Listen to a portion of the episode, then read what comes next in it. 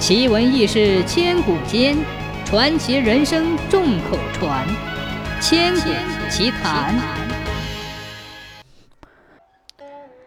清乾隆年间，有一天，乾隆微服巡游西湖，下起了小雨，乾隆便到一个茶农家里避雨。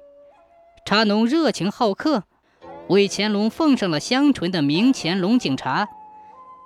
乾隆品尝到如此好的茶，喜出望外，心想要是带一些回宫就好了。可是又不好意思开口向茶农索要，于是趁人不注意，抓了一把茶藏在袖子里。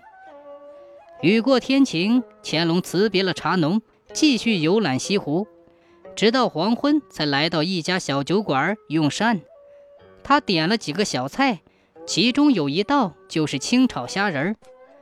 点完菜之后，乾隆想起衣袖内的茶叶，便取出来给店小二，让他泡上一杯茶来。店小二看到袖里露出龙袍的一角，吓了一跳，拿出茶叶奔进厨房。正在炒虾仁的厨师听说皇帝到了，惊忙之中把店小二拿来的茶叶当做葱花撒进菜里。店小二又在慌乱之中将茶叶炒虾仁端给了乾隆。